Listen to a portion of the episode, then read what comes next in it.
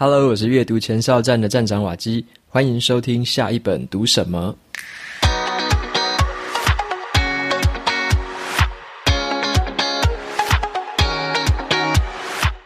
今天要跟大家分享的这本书，它的书名叫做《行动致富》。行动致富在讲的是说，富足的人生不能只靠空想而已，而是要发挥行动力。所以今天的节目里面会跟大家分享书中的三个发挥行动力的法则。我分别会谈到如何实践你的信念，怎么样拥有热忱，以及呢，怎么样做一个有计划的努力。这本书呢，有出版社的赞助抽奖证书，如果你想要参加抽书的话，就可以到节目资讯栏里面点到布洛格的文章连接，点进去拉到文章最底下，输入 email 就可以参加这次的抽奖证书。那么本集节目是由博客来赞助播出。今天要介绍的这个活动叫做“经济趋势解密”线上书展活动，全面五折起。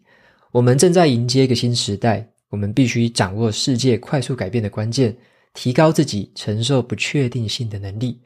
巴菲特他在今年的四月股东会上面曾经说过一句话：“抵抗通膨的最好保护方式就是投资自己。”通膨的时代已经来临了。各国的央行啊，升息来应对。那为什么升息可以抵抗通膨呢？在这个前所未有的变化还有不确定的时代，我们该如何用经济学的思考方式来看待世界的变局？还有 NFT 到底在红什么？新型的数位货币在全世界引起的挑战跟潜在的影响有哪一些？科技又如何影响了世界运作？那些东西是创新的技术呢？还是它是可以创造新财富的途径？现在零接触、零距离、零售业正在经历一场大规模的数位转型。新冠疫情之后的新商机是什么？以上这些问题呢，都有相关的好书在这一次的线上书展里面展示。这次的经济趋势解密就会带你掌握全球经济的关键，迎接这个新时代的来临。在你前往这个线上书展之前呢，记得去领取瓦基的二十五元折扣券。放在节目的资讯栏里面，给大家参考使用。整个活动到六月三十号之前截止，有兴趣的朋友尽快把握机会喽。接下来呢，就回到今天的这本书《行动致富》。你曾经有这样想过吗？就是我想象自己学业突飞猛进，成为人人称羡的学霸，或者是我好期待自己可以找到一份好工作，在职场上面加薪晋级，一路顺畅。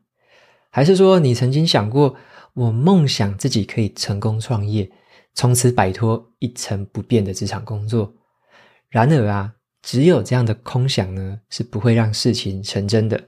只有付诸行动才有可能。所以今天呢，我们就来谈谈块这块很关键的拼图，叫做行动。行动致富的这个作者呢，他是一个成功学的励志作家，叫做拿破仑希尔。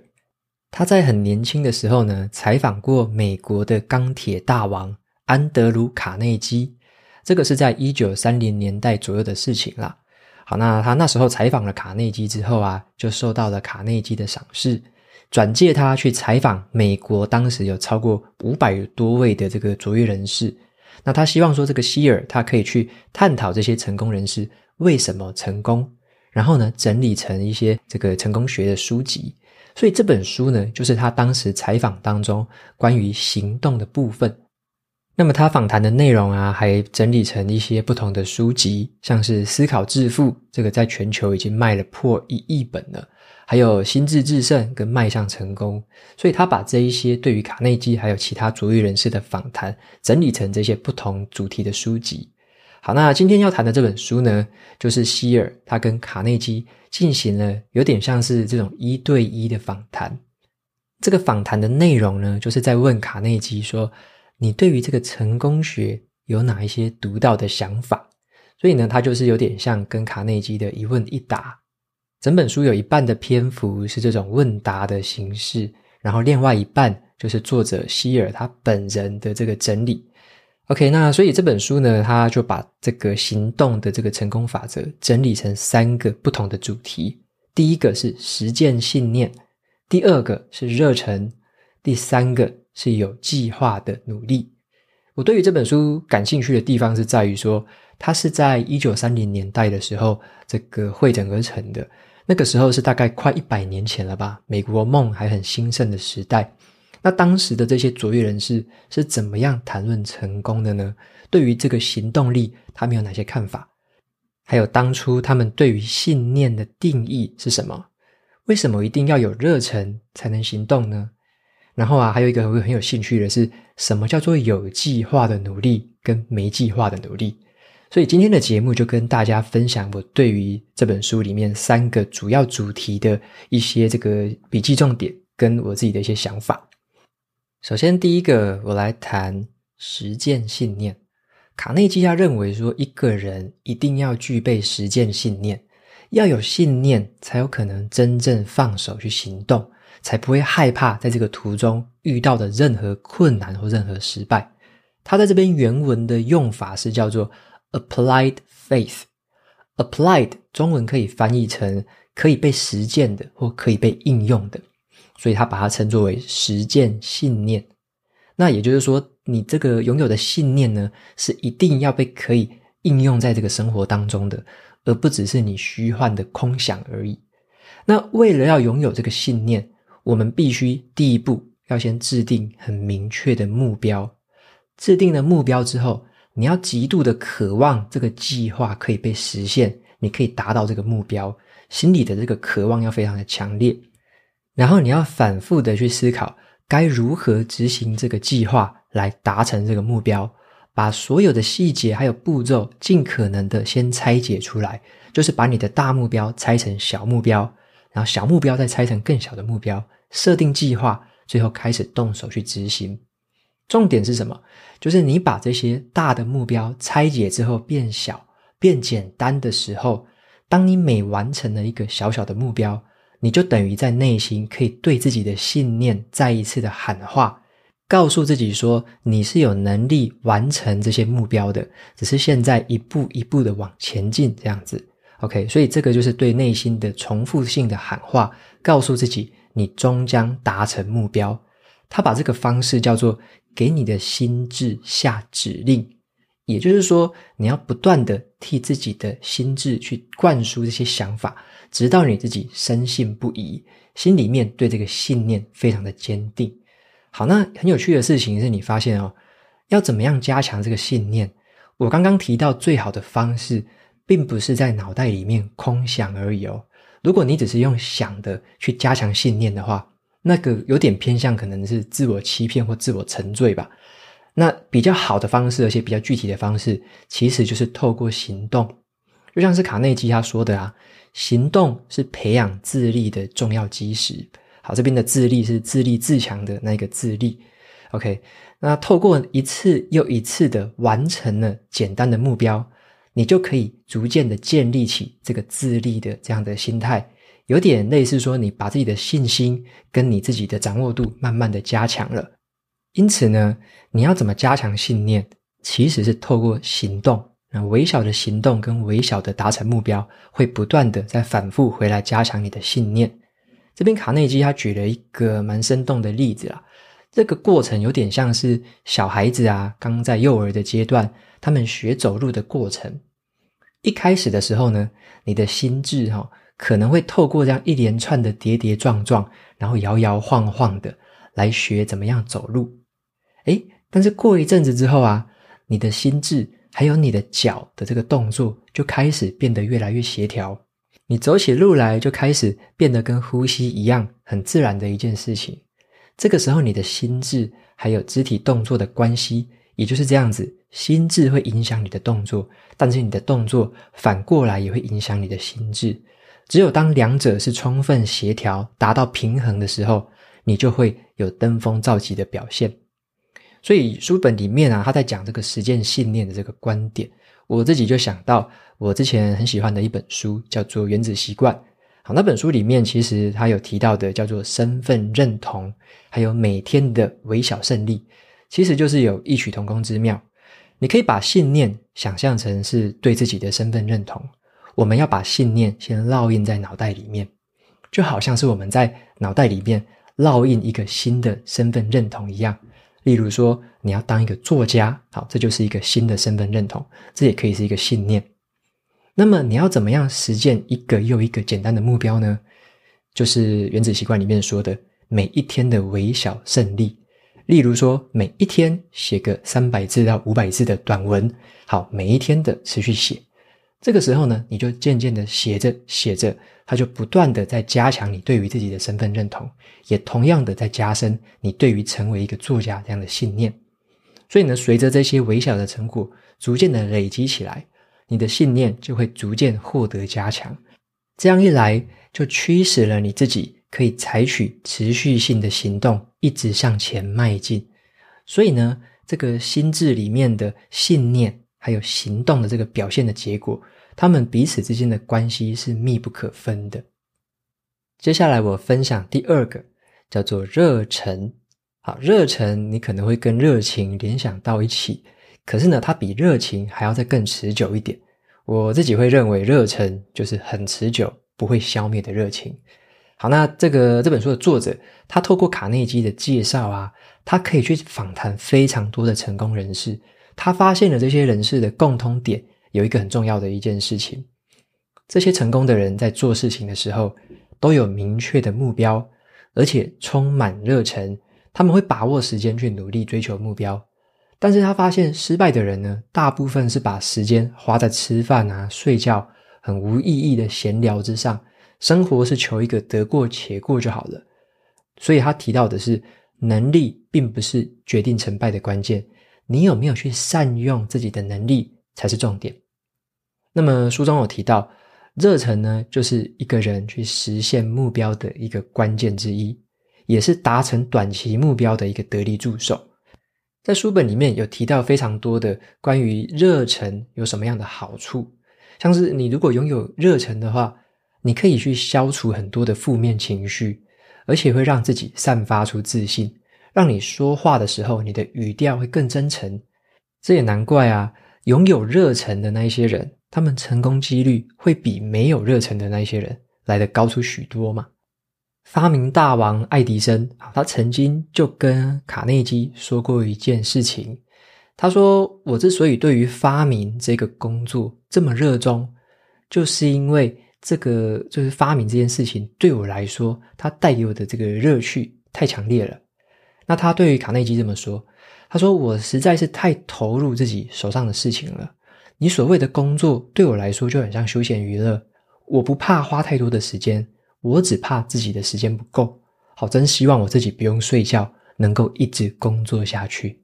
所以这是爱迪生他说的关于他在发明这个工作上面，他非常的热爱。听起来好像很令人羡慕，对不对？但是我们自己要怎么样拥有这样的热忱呢？”我觉得书里面的描述，它比较偏重于说，在讲热忱的好处，在讲热忱跟信念的关系，或者说热忱会激发你的行动。可是我们大部分的人应该都知道，拥有热忱是很好的事情了啦。所以我自己啊，更在乎的会是如何拥有热忱。这个是书里面比较少琢磨一点的地方。那我认为说，我们其实没有办法强迫自己去拥有一个热忱。我们也很难说很刻意的去打造一个热忱出来，OK，所以我觉得它很难被拥有，也很难去打造，因为你要想想看，你强迫自己去做一件你本来就不感兴趣的事情，还要逼着自己去想象说，诶，我做完它之后成功的样子是什么？我觉得这个有点强人所难。我自己的话，我也办不到这件事情，所以我自己的想法是，热忱它其实是被找到的，要怎么找呢？之前有分享过另外一本书，叫做《跨能制胜》。好，《跨能制胜》里面有提到一个观点，就是很多人他会觉得，可能从小就要开始钻研某一个领域，这样才会成功嘛。可是那本书就是讲一个这个相反的一个观点。他说，你一开始不一定要钻研在某一个领域里面，你可以采取比较通才的策略。通才的意思就是说，你先透过广泛还有多元的尝试。去实际的采取行动，去体验看看，做不同的事情，完成不同类型的任务，给你有什么样的感受？你感觉好不好？你感觉有没有趣？或者是你完全无感？你对于某一件事情的热忱，其实会藏在你的做过这件事情之后的体验里面，或者说完成一些小型任务之后的体验里面，你的体验是绝对不会骗你的。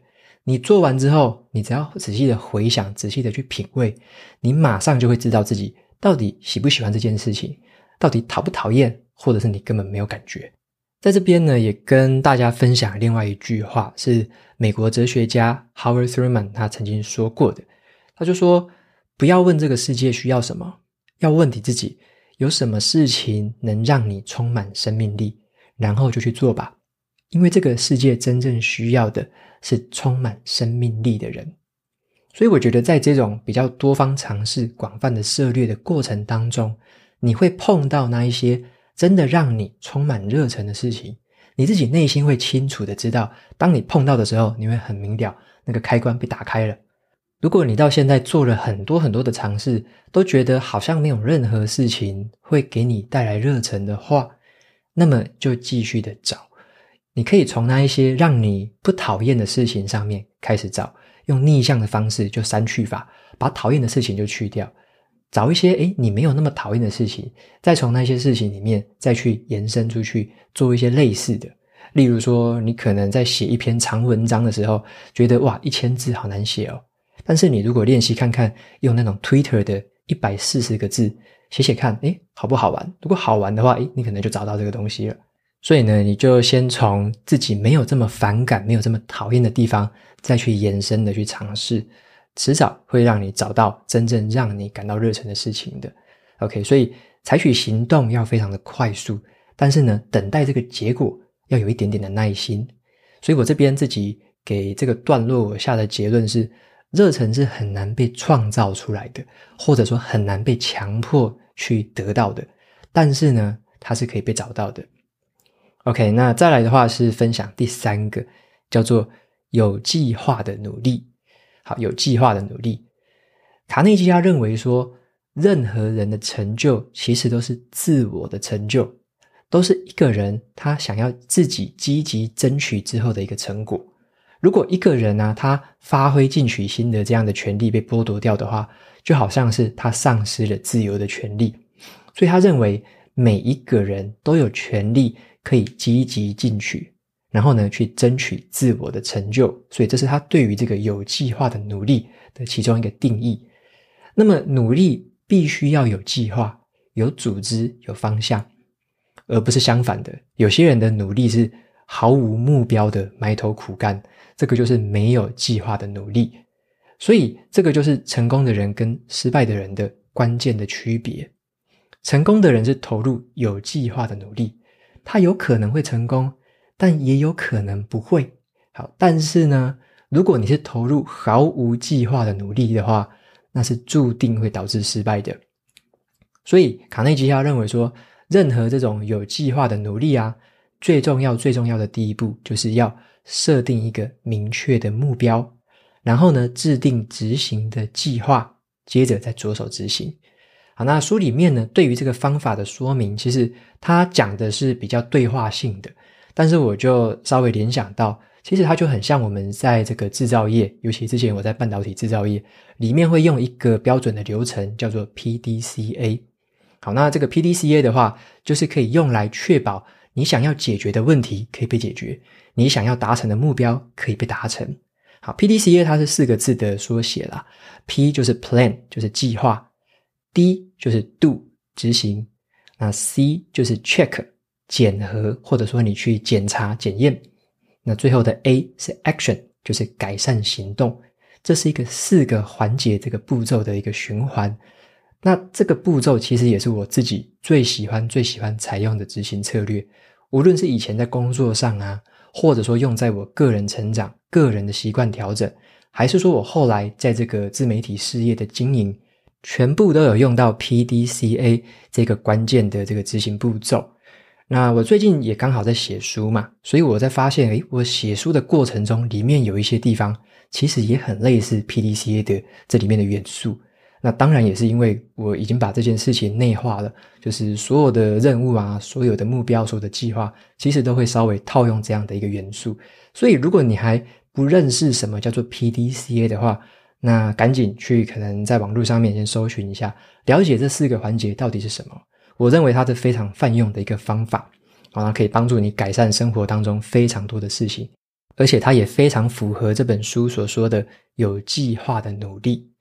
那么除了 PDCA 之外呢，这个段落还有给我一个印象很深刻的地方，是卡内基他有说一句话，我觉得有点点醒了我。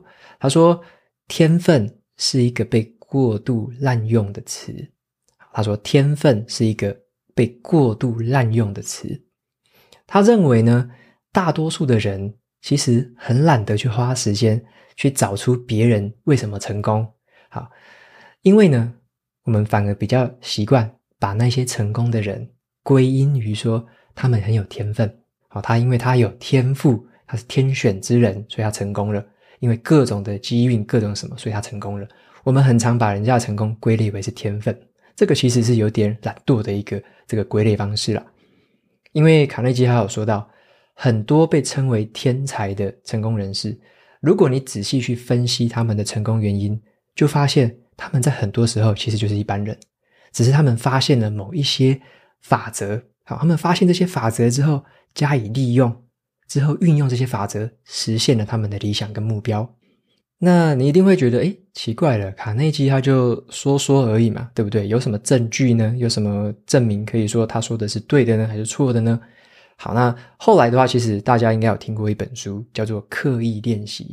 好，《刻意练习》这本书给我的最大启发，其实就是卡内基所说的这段话。就像我在《刻意练习》的那本书的笔记里面，我有写过一句：学习不再只是一个实践某一种遗传命运的一个方式。而是按照自己的选择掌控个人命运跟打造潜能的方法。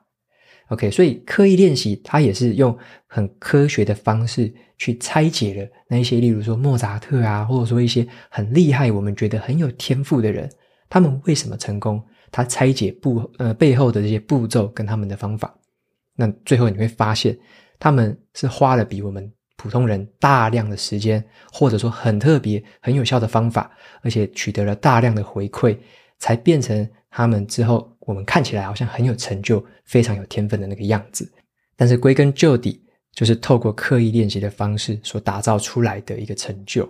所以，成功跟天分，其实啊，对应到这本书来里呃里面来讲的话，就是成功跟天分就是有计划的努力。你事前先做规划。然后你做事情的时候，按照这个规划来走。那当然呢，在过程中，如果你有遇到，诶，不是这么一回事，或者说做的没有那么顺，当然就要及时改正，及时调整。这也就是刚刚我提到的 PDCA 里面的 check 跟 action，你要随时的去检查有问题，或者说诶方向不对，就马上采取 action，再去改变，再去改善。OK，所以这边就是跟大家分享这本书里面的三个关键。第一个就是实践信念。有信念，采取了小行动，小的行动回头再去加强你的信念，形成一个正向的循环。第二个就是拥有一个热忱。好，那怎么样去有热忱呢？我认为比较好的方式是，你可以透过广泛跟多元的尝试去找到这个热忱。当你碰到了某一些真正会提起你兴趣，让你感到充满生命力的东西，你的呃心或你的大脑其实会告诉你，这骗不了自己的。那最后第三个就是有计划的努力。好，你如果说既然都要投入努力了，那就要做有计划的努力嘛，有目标、有方向。方向不对的话，你的努力是白费的。所以呢，不要漫无目的的努力哦，不要埋头苦干，一定要有计划的努力。好，那比较容易执行的方式，我认为就是 PDCA 这个观念，提供给大家参考。OK，那今天这本书呢，在这边就总结一下。行动致富啊，我觉得它是一本充满了访谈跟对话性质的书。你在读的过程就好像是在看两个人在对话。那卡内基他的智慧啊，跟他的一些想法，就藏在这些对话里面。但是啊，你可能看完之后，必须要复习哦。如果你没有特别复习，没有特别整理的话，你可能看过就忘了，或看过就算了，就很像是我们在看普通 YouTube 访谈，可能看完之后，诶，就没有什么东西记得了。所以我这本书是看完之后，也花蛮多时间再回头去整理的，才会整理出一些值得你自己可以带走的东西。OK，那今天介绍的这本书就到这边告一个段落。接下来念两个听众的五星评论。第一位听众叫做 H A J D M D N F B B A M A。OK，他留言的内容是 Nielsen，超棒的，好喜欢瓦基说书的感觉，很有条理，表达重点很清晰，会持续收听哦。OK，非常谢谢这位听众的留言，我看应该是叫做 Nielsen 才对啦，可能是留颠倒位置，是不是？我不太确定。好，那非常感谢你的这个留言。再来第二位听众叫做 Jordan 七一六零二，他说五星是一定要的，谢谢瓦基。一直以来都超爱瓦基分享的书，也买了好多好多来看。从小呢就被归类在不会读书的小孩，渐渐对于书籍也缺乏了兴趣。不会读书好像变成了一个缺憾。但是啊，从瓦基分享的书还有线上课程当中，让我懂得如何去读书，如何去学习，从中得到了满满的收获，也让自己越来越放不下书本了。工作的休息时间常常都是用看书来度过，同事都会说：“诶，你怎么这么认真？”可是人生学习不就是该认真对待的吗？谢谢瓦基，你所成就的比你知道的更大。第一次的评论就献给你了，非常谢谢 Jordan 的留言。那也非常的开心，因为看到你说从原本可能对书是有一点距离的这个状态，变成了很喜欢书，那甚至是在工作的这个时间。也会持续的来透过书本来精进自己，这是让我非常开心听到的一件事情。然后你刚刚有听到的是说，嗯，有有提到的是说，别人会告诉你为什么要这么认真。